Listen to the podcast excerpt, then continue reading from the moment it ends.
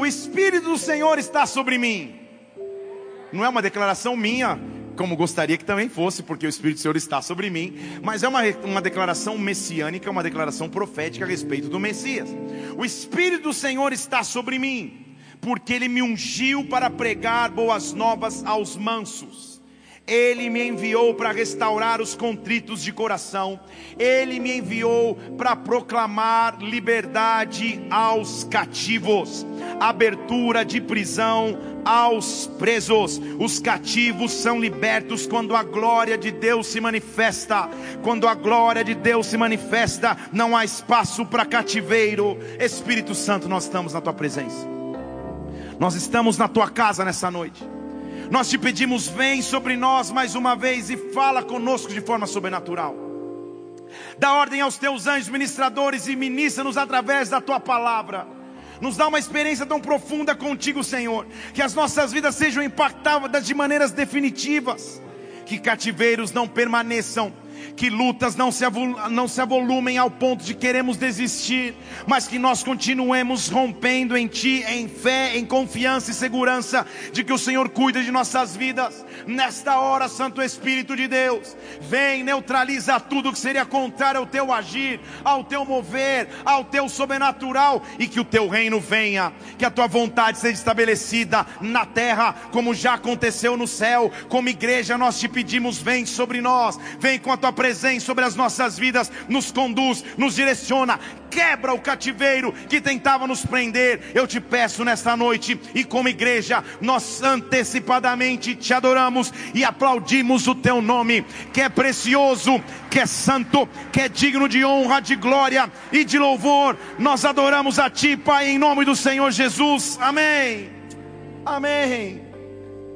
Declaração missional do próprio Messias declaração de qual seria a sua missão na terra. Eu vim para proclamar liberdade aos cativos. Em outras palavras, ele é o único capaz de acabar com o cativeiro. Ele acaba com o cativeiro que tenta paralisar os seus filhos e filhas. Entenda comigo o cativeiro. Domingo passado, no início dessa série, eu já te expliquei historicamente o cativeiro. Não vou repetir isso mais uma vez. Você pode voltar ao áudio ou ao vídeo dessa pregação. Mas houve uma época na história do povo de Israel e Judá, onde eles foram levados cativos para outra nação, para a Síria e para a Babilônia. Cativeiro é aquilo que rouba minha perspectiva de futuro. Cativeiro atualmente pode ser traduzido como pecados que estão ocultos e não conseguem ser vencidos, como comportamentos que se repetem. Você tem um comportamento que não gosta, que não quer, faz uma oração, nunca mais, para amanhã está repetindo o mesmo comportamento. Cativeiro. Cativeiro podem estar expressos em pensamentos que nos afastam de Deus. Cativeiros também podem ser traduzidos por lutas, por opressões, fatores externos que nos oprimem. E principalmente cativeiro pode estar descrito na desesperança na falta de força para prospectar o amanhã, para falta de força de acreditar no amanhã. Mas eu e você servimos um Deus que está nos dizendo: saia do cativeiro, não há mais cativeiro que te aprisione. Nesta noite, cadeias estão sendo quebradas, grilhões estão sendo rompidos. Eu estou saindo do cativeiro, nada, pressão externa nenhuma, a oposição nenhuma das trevas pode pode vir sobre a minha vida, em nome do Senhor Jesus Cristo. Na verdade, sair do cativeiro encontrar uma resposta, e a resposta é: mergulhe em Sua presença, mergulhe em Sua presença. A presença de Deus é o alimento que você precisa, que eu preciso. Mergulhe na presença de Deus, mergulhe na glória de Deus, porque ela acaba com o cativeiro. Muitas vozes tentam nos pressionar. Muitas vozes tentam nos paralisar, na verdade. Hoje de manhã eu comentei aqui que eu fui muito ensinado pelo meu filhinho de seis anos de idade, que todos vocês conhecem, ele está naquela fase do futebol, onde ele ama jogar futebol, ele quer jogar futebol na sala, no quarto, já quase é, é, quebrou um, um, um, um vaso de cristal esses dias. Na verdade, tenho que confessar diante da igreja que fui quase eu que quebrei. Estou confessando isso agora diante da igreja, da minha esposa. Na verdade, ela sabia, porque ele está querendo aprender a fazer aquela carretilha, sabe? Quando você põe assim, faz o. E eu, com toda a minha habilidade futebolística, fui tentar ensiná-lo dentro de casa. E quando eu fui fazer, a bola escapou e ela passou assim. Deus teve muita misericórdia de mim. Entre o vaso de cristal e a cabeça da minha esposa passou um míssil. E ela falou: Mateus, eu mas fui eu. Ele está nessa fase do futebol e hoje de manhã ele me ensinou demais porque influenciado pela família materna, pelos avós, pelos primos, ele torce para o time que perdeu ontem. E, e, ele foi assistir o jogo uniformizado. E eu, apesar de não torcer para aquele time, também me uniformizei, vesti, gritamos juntos. Ele pegou o tambor, ficou gritando o nome do time. A gente na sala naquela expectativa. E eu realmente me envolvi, comecei a torcer, porque na verdade eu estava torcendo para o meu filho ficar feliz de ver o time ganhar. E o jogo foi traumático, foi sofrido. Quase que no final da prorrogação, o, o, o time perde com um pênalti estranho, aquela coisa. Ele começa a chorar, deita no meu colo. Eu falo, não é, filho, bem-vindo às decepções do futebol. Esse ano ainda tem Copa do Mundo, vamos com calma. e, e me lembrei da minha infância, quando eu chorava, quando é, é, me lembro que, olha, olha, olha a idade. A primeira vez que eu chorei foi uma vez que o Zico, meu Deus do céu, perdeu um pênalti numa disputa de pênalti na Copa. E eu me lembro da, quando, quando eu chorei, falei, não é possível. Meu pai falando, mas ele estava machucado, não tinha que bater o pênalti. Você nem sabe quem é Zico, mas tudo bem. É a maioria que sabe. Eu me lembro desse dia, eu fiquei lembrando daquela, fiquei naquela memória. E hoje de manhã, ao sair para vir no culto, ele se vestiu da cabeça aos pés, chuteira, meião, calção e a camiseta do time. E eu, como adulto, o pai, falei: Filho, duas lições no mesmo final de semana vai ser demais. Você já chorou, vai ser hoje, a galera vai ficar zoando, vai falar que não tem mundial, vai falar que não sei o quê. Vai ser, vai ser pesado, a galera vai, vai pesar em cima. Se é isso que você quer mesmo? Tipo, você tem tantas camisetas de tantos times, usa de outros. Usa, só usa do Chelsea, talvez. Usa. E pior que ele tem do Chelsea, usa qualquer outra. Ele levantou e, e, no alto de sua sabedoria dos seis anos falou: Pai, o que o pessoal vai dizer não muda em nada o que eu sinto pelo time. Eu falei: Isso é personalidade que eu não teria, mas. Quando ele me falou aquilo, Deus ministrou meu coração. Cativeiros começam quando eu começo a dar força a vozes exteriores quando as minhas convicções na presença de Deus são alteradas, porque eu escuto a voz do medo, a voz da angústia, quando por medo eu me retraio. Ele veio aqui só de chegar na igreja, graças a Deus, um dos seguranças da igreja, um dos seguranças armados da igreja também torce para o mesmo time, então ele estava meio que protegido e a galera não zoou muito, mas foi legal que, que eu ouvi brincando, esqueceu daquilo, mas com uma identidade formada um negócio que é um esporte, que é legal, mas imagina se nós tivéssemos, e por isso que a Bíblia diz que nós temos que ser como crianças. Se as nossas convicções em Deus fossem e, e, e se tornarem tão fortes suficientemente para que, independente das derrotas que a vida possa me impor, eu não me envergonhe do nome do meu Deus. A minha sofisticação de adulto e o meu medo da zoação e a minha autopreservação me faria no dia seguinte, talvez, só hoje não, né, gente? Não vou ficar andando com a camiseta do time. Mas uma criança diz: para quê? Não há problema, eu tenho uma convicção estabelecida. Cativeiros iniciam-se quando eu começo a ouvir a voz do exterior. Quando amanhã o inimigo vem com vozes de medo, de insegurança, de temor, de fracasso, e eu escolho ouvir essas vozes, mas não nesta noite. O Deus que é capaz capaz de acabar com o cativeiro, está nos dando uma fórmula: mergulhe em Sua presença, mergulhe em Sua glória, mergulhe na presença de Deus. Esta presença rompe com o cativeiro, é para esta presença que eu tenho que viver, é nesta glória que eu tenho que mergulhar. Ah, que nesta noite anjos de Deus possam subir e descer, anjos de Deus possam subir e descer, que os céus estejam abertos aberto sobre nós, que toda honra e glória sejam devotadas àquele que merece honra e glória, que nós possamos sentir o céu descendo à terra. Esta presença é maior que cativeiros, esta presença é maior que opressões, é nesta presença que eu e você precisamos andar e viver. Presença de Deus que me está disponível, presença de Deus que a ti está disponível. Esta é a resposta que nós temos para as lutas. Porque vozes vão tentar nos paralisar. Vou te dar outro exemplo.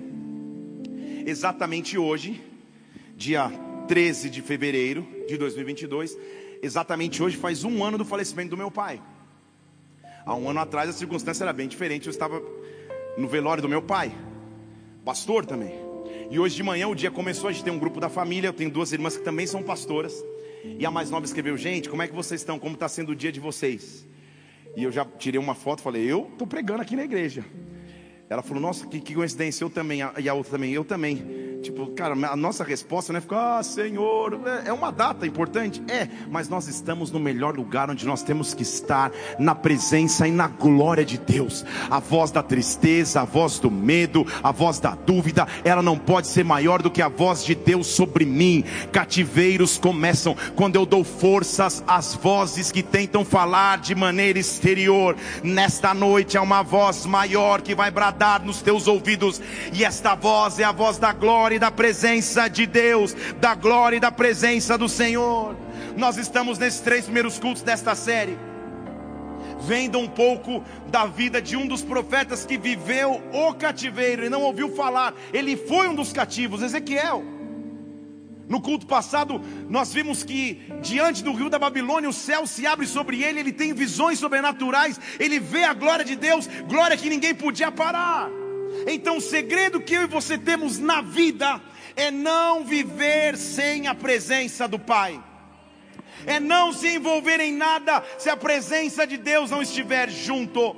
E enquanto eu estiver pregando aqui, a minha oração é que tudo que te afastava da presença de Deus seja repreendido, que você tenha visitações angelicais nas madrugadas, que você tenha revelações sobrenaturais ao abrir a palavra, que a glória de Deus venha ao abrir os lábios, que você no teu carro, no ônibus, no metrô, aonde estiver, você seja consumido com esta glória, envolvido com esta glória, imerso nesta glória, cheio desta presença sobrenatural, presença essa que resplandece presença essa que os, os irmãos ao teu redor vão sentir, presença. A garantia inicial então é que eu tenho que pedir a Deus, Senhor, eu só quero a tua presença. Hoje eu não vou te pedir nada.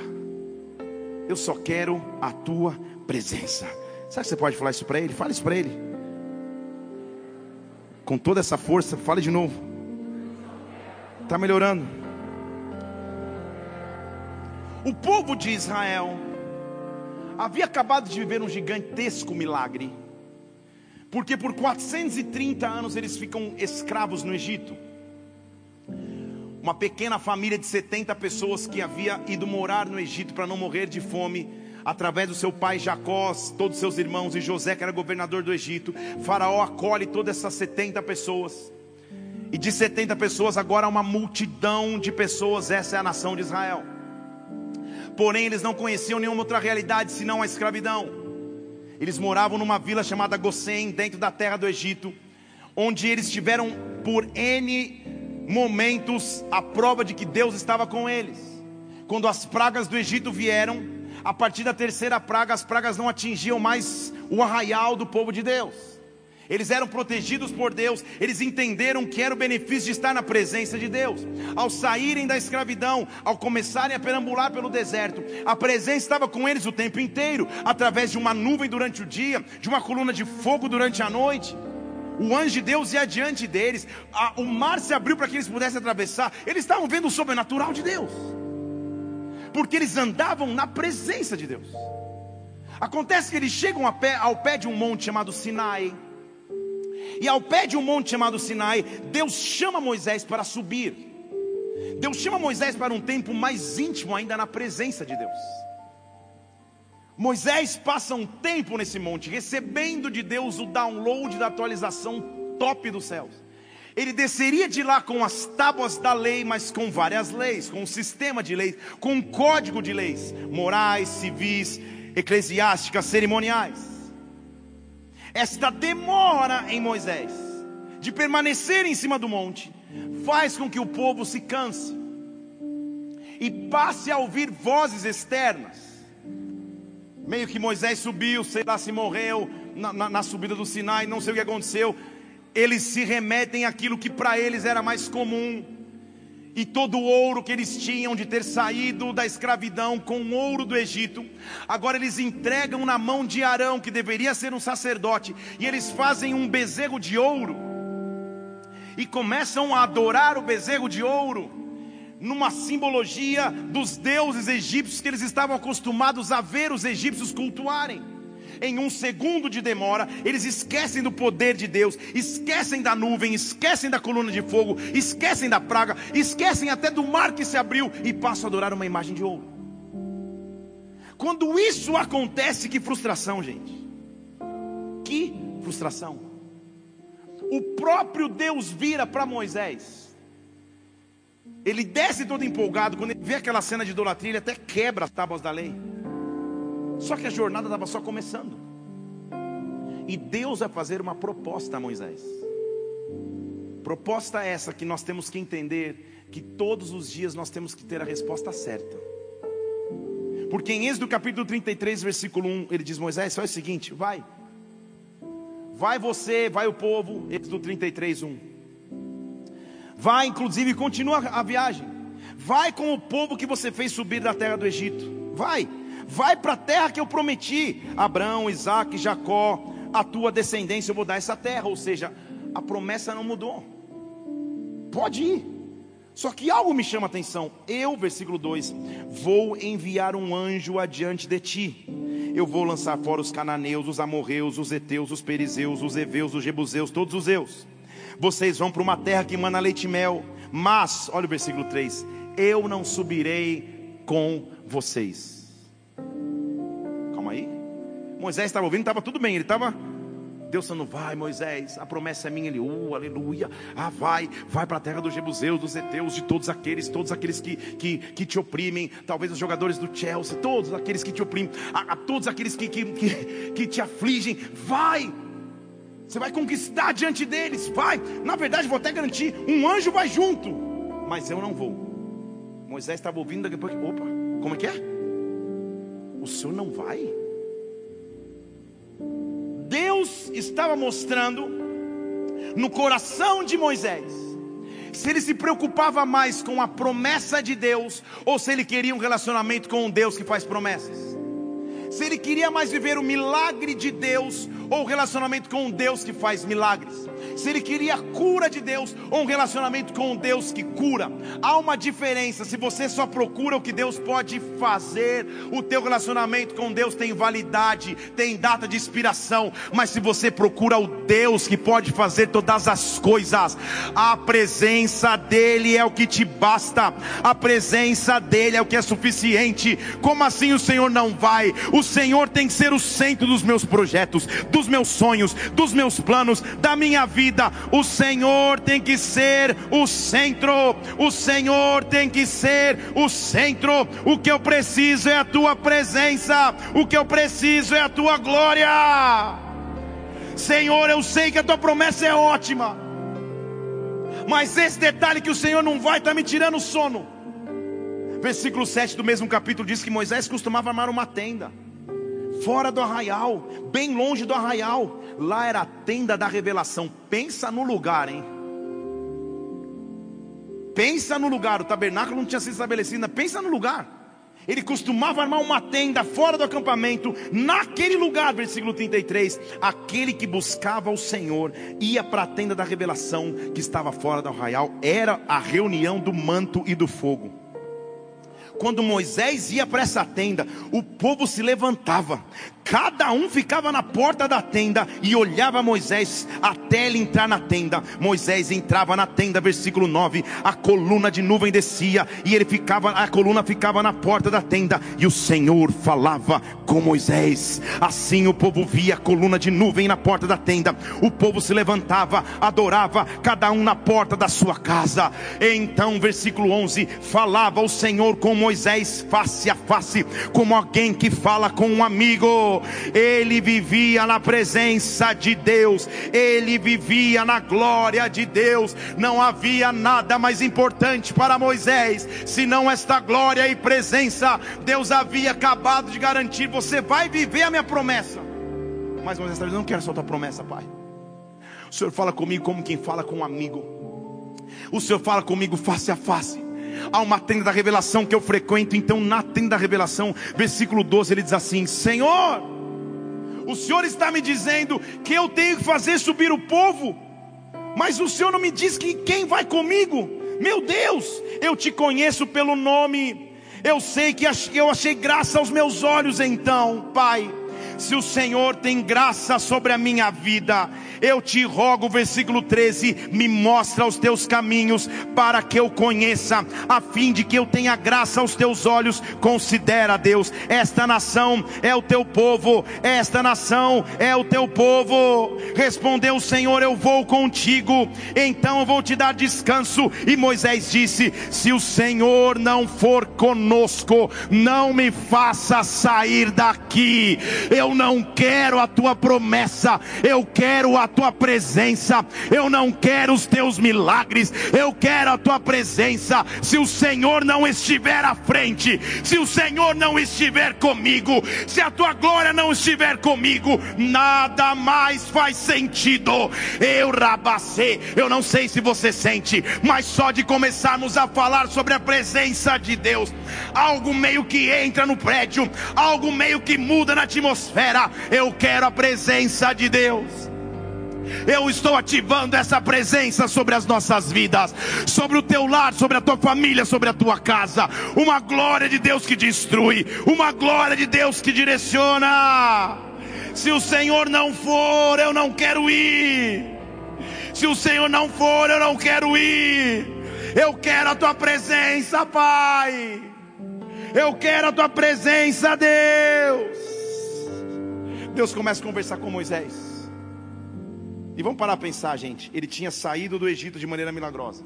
Antes disso, ele tinha visto a sarça ardente com fogo que queimava e não consumia.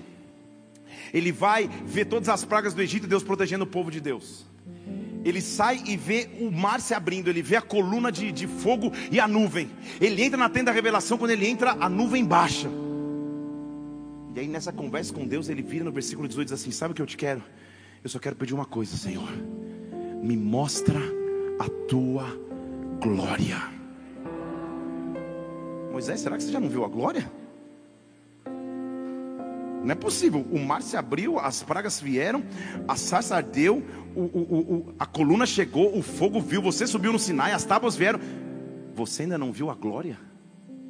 Não tem sentido esse pedido se você for pensar de maneira natural. Sabe o que Moisés estava dizendo? A glória de ontem já não me serve a glória que eu vivi ontem já não me serve eu preciso ter porções diárias da tua glória. Eu preciso de porções diárias da sua presença.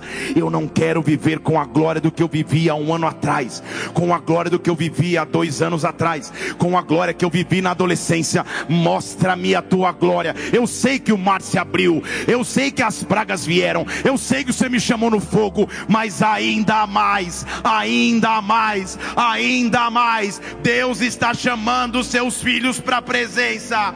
Deus está chamando seus filhos para a presença. Me mostra a tua glória, me mostra o teu sobrenatural, me revela os teus planos e propósitos. Igreja, quem se apaixona pela presença de Deus, não troca por mais nada. Quem se apaixona pela glória de Deus, não troca por prazer mundano nenhum, não troca por preocupação humana nenhuma, não dá espaço para cativeiro algum. O que eu quero quero nesta noite é mergulhar na tua presença.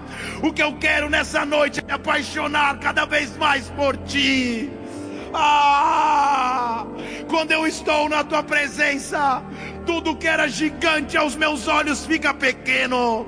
Quando eu estou na tua presença, todo cativeiro que parecia grande demais intransponível demais, se torna pequeno diante de um Deus que é grande, diante de um Deus que é grande. Comece a carregar a presença de Deus, comece a gerar momentos na presença de Deus, comece a ter momentos na glória de Deus. Eu só quero a tua presença, Senhor. Eu quero a tua glória, Deus. Ah, quem ama esta glória, quem encontra intimidade com Deus, não será pego facilmente pelos cativeiros que a vida tem para oferecer. Oh, então a pergunta é: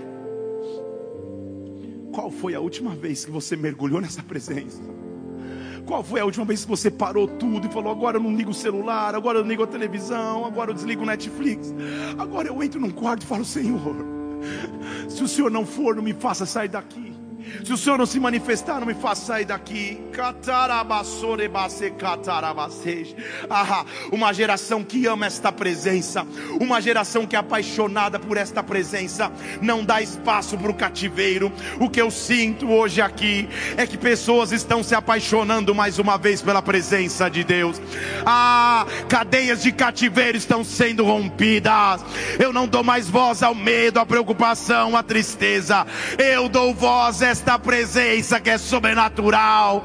Ah, o que é que os anjos veem? O que é que eles contemplam? Que faz com que eles se prostrem? Que glória é esta que eu posso experimentar na terra? Que presença é essa que sobrenaturalmente eu posso receber? Há uma presença de Deus sendo liberada sobre ti. O mesmo quarto onde você estava triste, o mesmo quarto onde você tinha depressões será o quarto invadido pela glória e pela presença de Deus o espírito de morte que te perseguia, ah, as, os comportamentos de cativeiro que feriam a santidade com Deus, eles começam a perder força. Quando você chama a presença de Deus, presença de Deus, presença de Deus, presença de Deus, presença de Deus, vem sobre nós, vem sobre as famílias, vem sobre as casas, vem sobre indivíduos, nos marca de dentro para fora, presença de Deus que nos faz arrepiar, presença de Deus que nos faz derramar lágrimas, presença de Deus Ei, vem sobre nós, ativa-se sobre nós, para que o cativeiro perca força. Eu quero a tua presença. Eu quero a tua presença. Oh! Na presença de Deus, Moisés ganha sentido de vida de novo. Que é, Deus chega para ele e fala assim: Moisés, na primeira decepção você vai quebrar as tábuas. Volta para o monte, vamos recomeçar, calma. Ele sobe no monte de novo. E diz a Bíblia em Êxodo capítulo 34, versículo 28, que ele ficou ali 40 dias e 40 noites, sem comer e sem beber. 40 é um número bíblico de transição. Talvez você não consiga na vida moderna que nós temos subir num monte e ficar 40 dias. Porque em uma semana vão mandar os bombeiros te resgatarem. Mas talvez Deus te peça um jejum. Talvez ele diz: fica 24 horas. Fica 48 horas. Fica 72. Fica, fica um tempo de, de jejum na minha presença. Porque eu quero fazer coisas grandes, eu quero revelar um, um outro nível da minha presença que você ainda não acessou. Chega diante de mim. Porque a minha presença vai se derramar sobre a tua vida. Ao, ao, ao, teu redor tem tantos cativeiros trazendo minhocas na tua cabeça, tantos medos, tantas palavras, tantas coisas estão te afligindo, te afligindo, tantos pecados estão vindo diante de ti. Se aproxima de mim, porque quando você se aproxima de Deus, Deus começa a se destacar.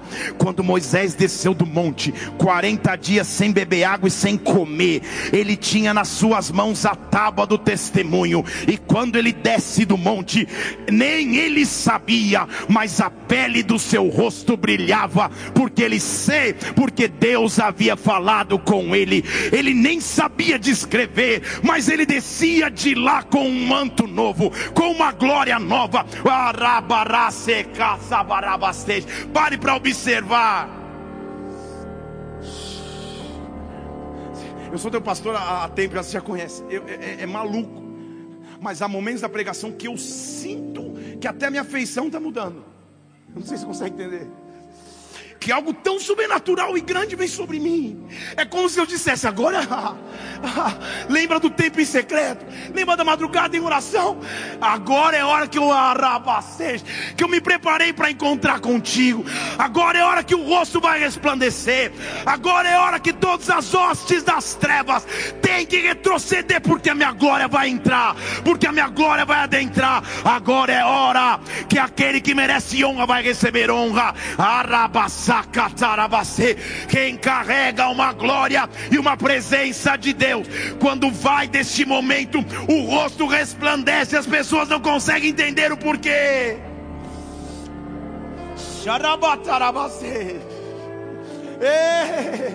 Eu estou profetizando sobre ti. Ao invés de acordar segunda-feira com um rosto de preocupação, com um rosto de tristeza, com um rosto ainda falando: o que está acontecendo? Você vai acordar resplandecendo a glória de Deus.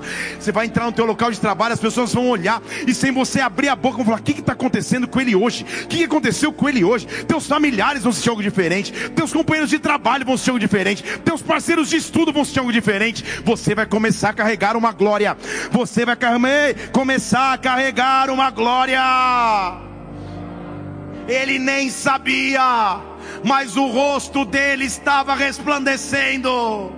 O rosto dele mostrava por onde ele tinha passado.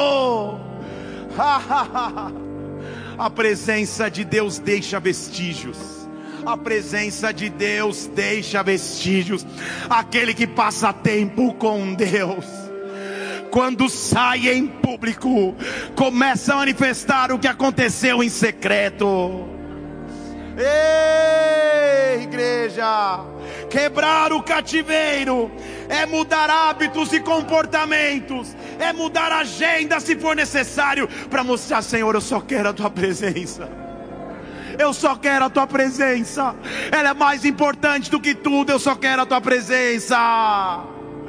Ei, lá Deus já está te esperando. Lá Ele já vai ao teu encontro. Lá a glória dele vem. A alegria que você precisa.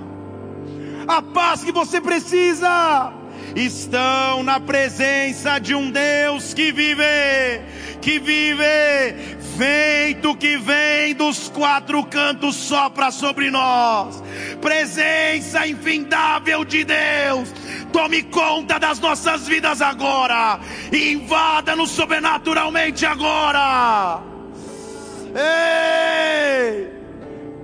Nos locais mais escuros a glória vem, nos locais de trevas a glória vem Há uma presença, levante suas mãos aos céus. Há uma presença sendo liberada sobre nós. Honra, glória, força e poder.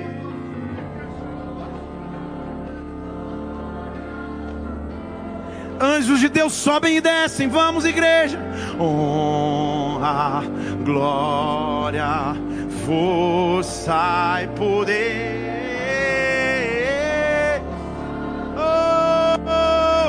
Presença de Deus. Santo é sem comparar. Oh! Reina sobre a terra. Faz da tua vida um altar de adoração. Vamos, Santo, és incomparável.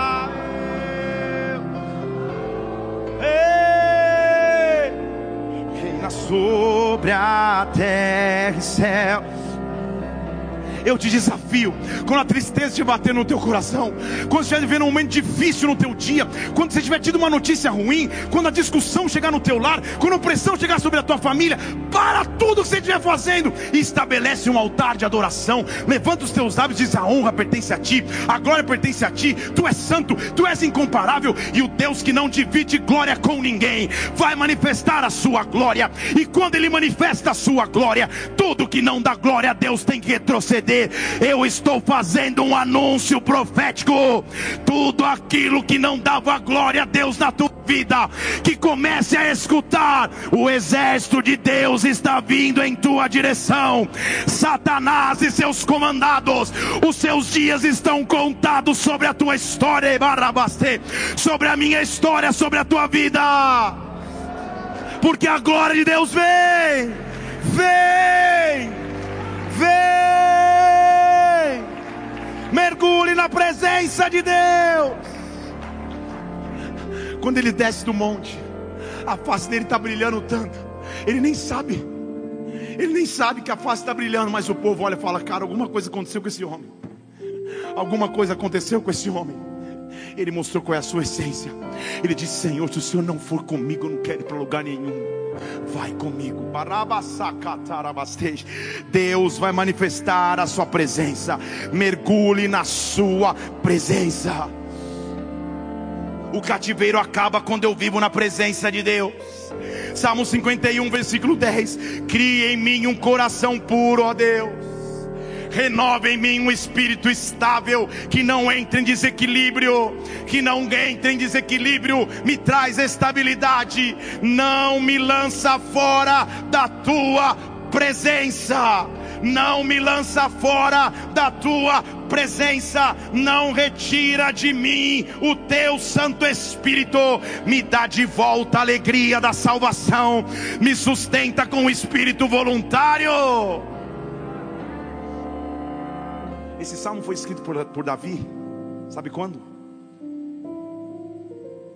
Depois que ele faz toda a confusão de mandar o, o chefe de sua guarda morrer na guerra para ficar com a esposa dele. Depois que ele vive um dos piores pecados registrados por um homem que a Bíblia chama segundo o coração de Deus. Depois que ele peca, ele diz: Senhor, crie em mim um coração puro. Crie em mim um coração puro. Renova em mim o espírito que não se abala eu não sou definido pela queda que eu tive. É o que ele estava dizendo. Eu não sou definido pela queda que eu tive, Pai. Dá só, só uma coisa de pé, Senhor. Pode fazer tudo. O filho pode até morrer, que, que na verdade aconteceu. Pai, pode, eu posso ver qualquer tragédia. Só uma coisa eu te peço. Não me lança fora da tua presença. Não tira de mim o teu Espírito Santo. Me dá de volta a alegria. Renova em mim um espírito que voluntariamente te adora. Independente do que aconteceu de certo ou de errado na tua vida. Eu quero a presença de Deus. Eu quero a glória de Deus. Esta presença, esta presença é que me conduz. O Salmo 114, versículo 7: Que a terra trema na presença do Senhor, na presença do Deus de Jacó, tudo treme, estruturas são abaladas, na presença de Deus. E a pergunta é então: onde eu encontro essa presença? Onde vende? Onde eu adquiro? Salmo 139, versículo 6. Esse conhecimento eu já não consigo mais compreender. É maravilhoso demais para mim. Acabou com o limite da minha mente, não consigo mais atingir esse conhecimento, porque para onde eu irei, para onde eu fugirei do teu espírito, para onde eu fugirei da tua presença, aonde eu estiver, o Senhor está, aonde eu estiver, o Senhor está.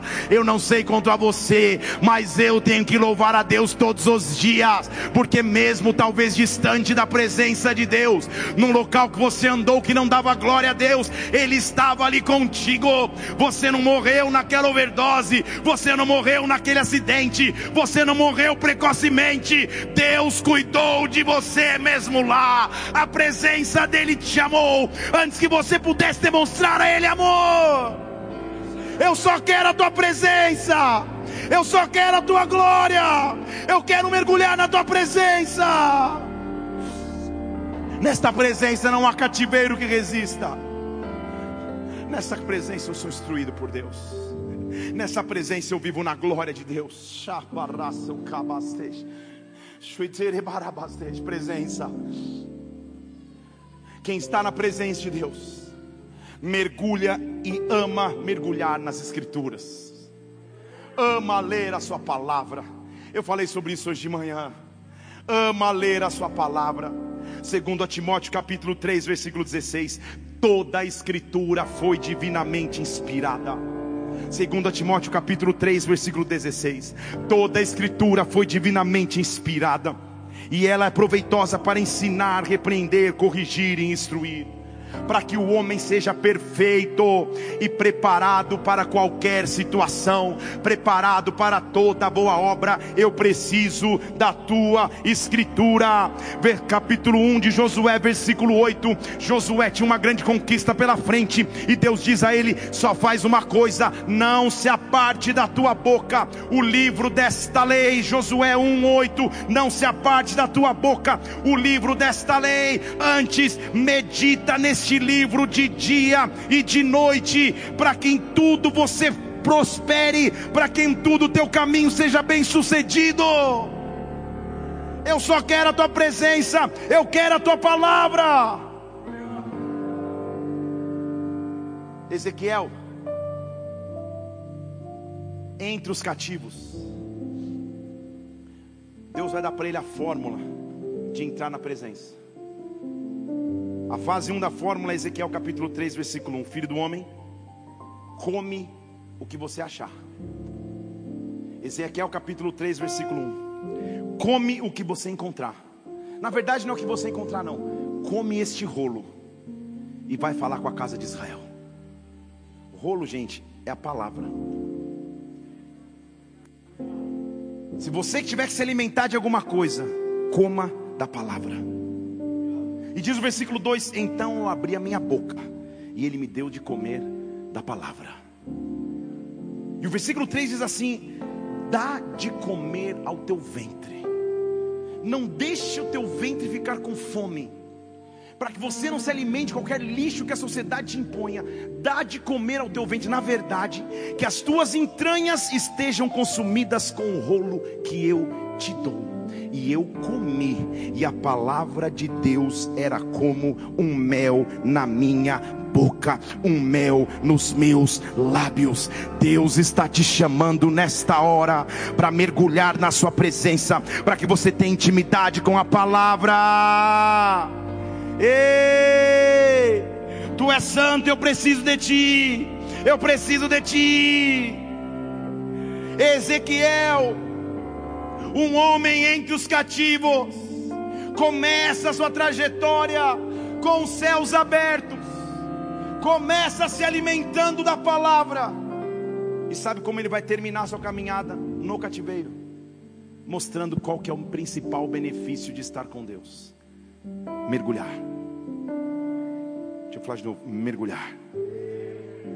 Porque lá no final já do seu livro da sua narrativa bíblica, Ezequiel 47 diz: O Senhor me fez voltar e me colocou na entrada do templo.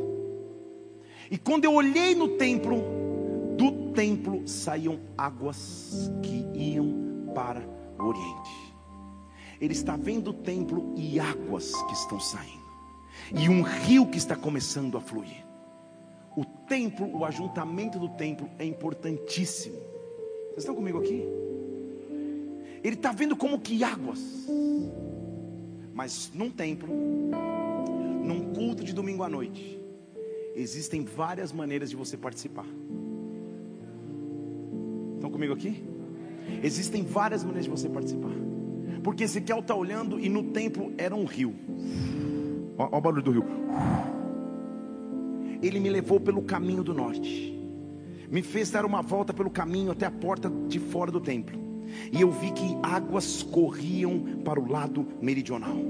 Águas corriam no caminho do oriente. E Deus quer nos fazer um convite. Ezequiel é bem doidão mesmo, porque ele tem umas visões. Se você estiver lendo de madrugada, você não entende nada. E ele já viu rodas, já comeu rolo. Agora ele está vendo um rio que sai do templo.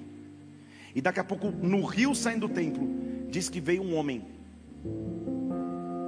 Versículo 3: Saiu um homem, e na sua mão ele tinha um cordel para medir.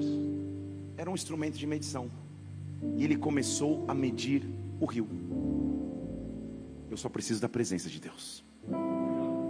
E a primeira vez que ele mede o rio, que ele faz a medição do rio, as águas davam nos artelhos. Artelho é o ossinho da, da, da, da canela aqui.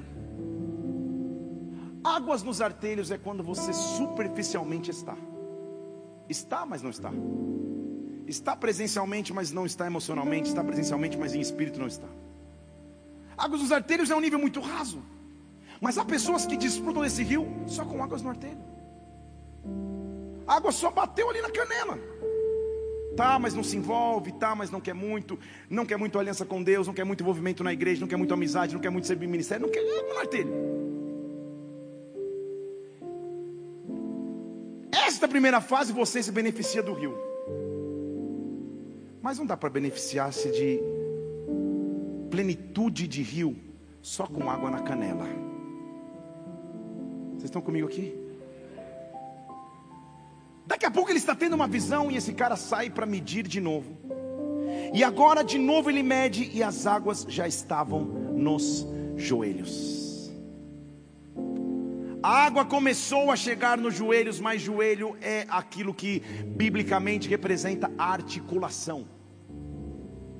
Quem vive só de águas no joelho ainda acha que pode articular a sua própria vida ainda acha que pode ser seletivo com o que quer ou não quer da presença de Deus, com o que quer e não quer da, da, da aliança que tem com Deus, ainda está no comando e no controle, já não está mais no nível tão raso, mas ainda controla a sua própria vida, controla a sua própria história. O homem continua a medir essas águas, e agora as águas já estão nos lombos, está ficando profundo. Deixa eu falar de novo, está ficando profundo a figura de alguém que começa a chegar ali, ó. E de acordo com a minha sábia avó que dizia água no umbigo é sinal de perigo. Ele já está começando a entrar para um nível mais profundo. Mas nos lombos eu ainda consigo me mexer. Eu já não tenho a mesma articulação dos meus joelhos, já não consigo correr como os arteiros, mas eu ainda me mexo de acordo com a minha vontade. Deus está nos chamando para um nível mais profundo. Deus está te chamando para um nível mais profundo. Ei! Shatarabasote catarabaste. Ei! Rabarate catarabaste. Eu quero este rio. Eu quero este rio. Eu quero esta presença. Eu não quero um nível raso de águas na canela. Eu não quero um nível de águas no joelho onde eu mesmo articulo. Eu não quero muito menos águas nos meus lombos onde eu me viro de um lado para o outro. Daqui a pouco o homem sai para medir de novo e Ezequiel tá ele, ele está no cativeiro, gente. Você está entendendo comigo aqui o que Deus, a profundidade do que Deus está fazendo com Ezequiel? Primeiro ele abre os céus, depois ele alimenta com a palavra. Eu estou correndo na história. No meio disso ele profetizou sobre o vale de ossos secos, no capítulo 37. Agora Deus está falando para ele, cara, para você sair de verdade do cativeiro. Não é água no, na canela, não é água no joelho, não é água nos teus lombos. Mais uma vez a água foi medida. E agora já não dava para atravessar. Agora já não dava para atravessar. Porque as águas tinham aumentado. Não tinha outra opção senão nadar. Estão comigo aqui? Quem nada, não sei se você sabe nadar ou não, quem nada não encosta mais o pé no chão. Quem nada tem que respeitar o curso das águas. Se você nada contra a correnteza, é muito mais difícil se você se entregar à correnteza e deixar fluir.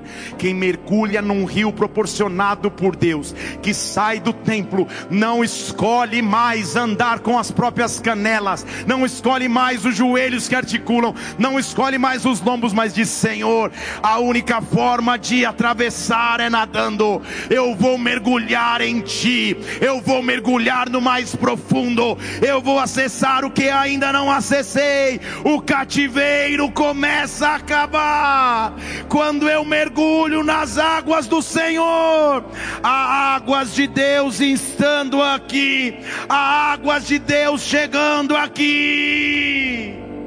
Oh, que águas são essas? Que mergulho é este? Quando ele mergulha, Deus no versículo 6 diz assim: e aí, viu? Viu, filho do homem? E você pensando, viu o que? viu? Então ele me tira do rio e me põe na margem.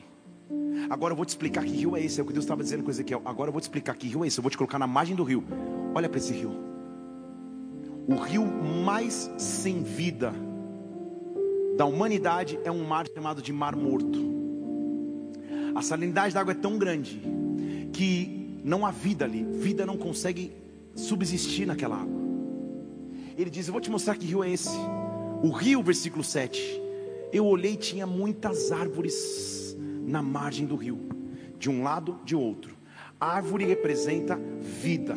Este rio era um rio que proporcionava vida. E este rio, olha o que ele disse: estas águas estão saindo do Oriente, essas águas estão descendo pela Arabá, essas águas vão entrar no Mar Morto, e ao entrar, as águas que são, sauda que são salgadas vão se tornar saudáveis. Você não entendeu?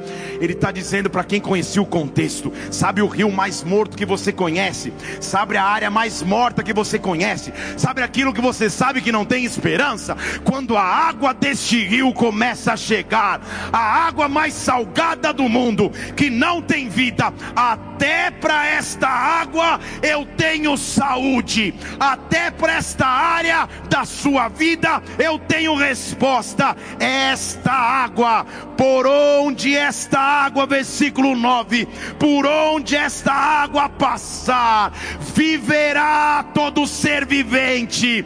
Esta água trará muitos peixes. Ah, aqueles que a chegarem para essas águas, o mar que era salgado vai se transformar em doce e viverá tudo aquilo que tocar neste rio, tudo aquilo que tocar neste rio. Oh!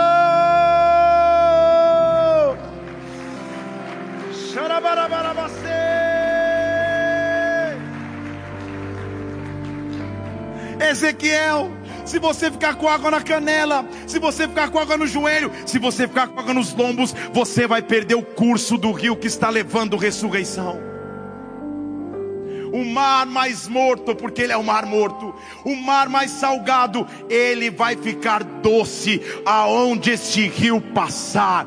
Este rio transforma. E mar morto é representação de cativeiro.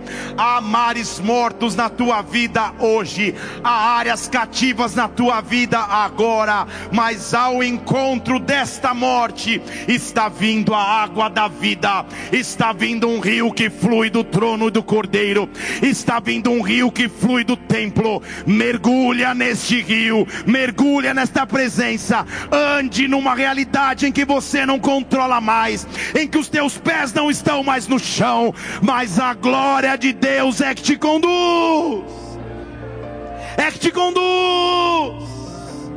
Então, ao invés de olhar para o cativeiro ao teu redor, ao invés de olhar para a luta ao teu redor, que a partir de hoje, nos teus momentos em secreto, a presença de Deus te invada a presença de Deus te consuma, a presença de Deus te conduza. Há pessoas que entraram aqui nessa noite desanimadas, tristes até, cansadas até, não conseguiam nem se entregar à adoração. Isso é cativeiro, e nesta noite o rio de vida está vindo te encontrar.